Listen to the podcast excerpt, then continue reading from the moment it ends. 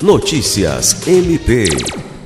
A Procuradora-Geral de Justiça do Ministério Público do Estado do Acre, MPAC, Cátia Rejane de Araújo Rodrigues, recebeu nesta segunda-feira 13 a visita do deputado federal Léo de Brito. O parlamentar garantiu 600 mil reais em recursos para fortalecer as ações do órgão, sobretudo no combate à violência contra a mulher. A PGJ apresentou todas as iniciativas que inauguram uma nova frente de trabalho dentro do MPAC, sobretudo no combate à violência contra a mulher.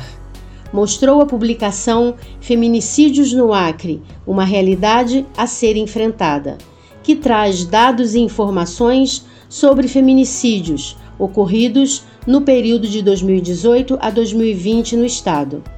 Léo de Brito destacou seu contentamento em poder colaborar com a frente de trabalho do MPAC e assegurou que irá dar procedência na realização de uma audiência pública para dar visibilidade à força-tarefa que o MPAC está empreendendo no enfrentamento à violência contra a mulher.